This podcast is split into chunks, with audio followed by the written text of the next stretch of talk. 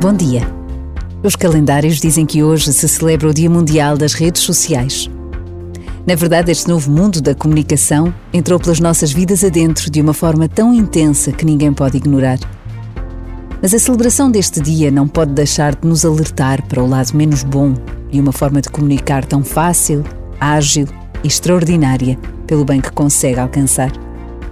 Precisamos de repetir o valor da verdade, do cuidado com o outro, do respeito pelo próximo.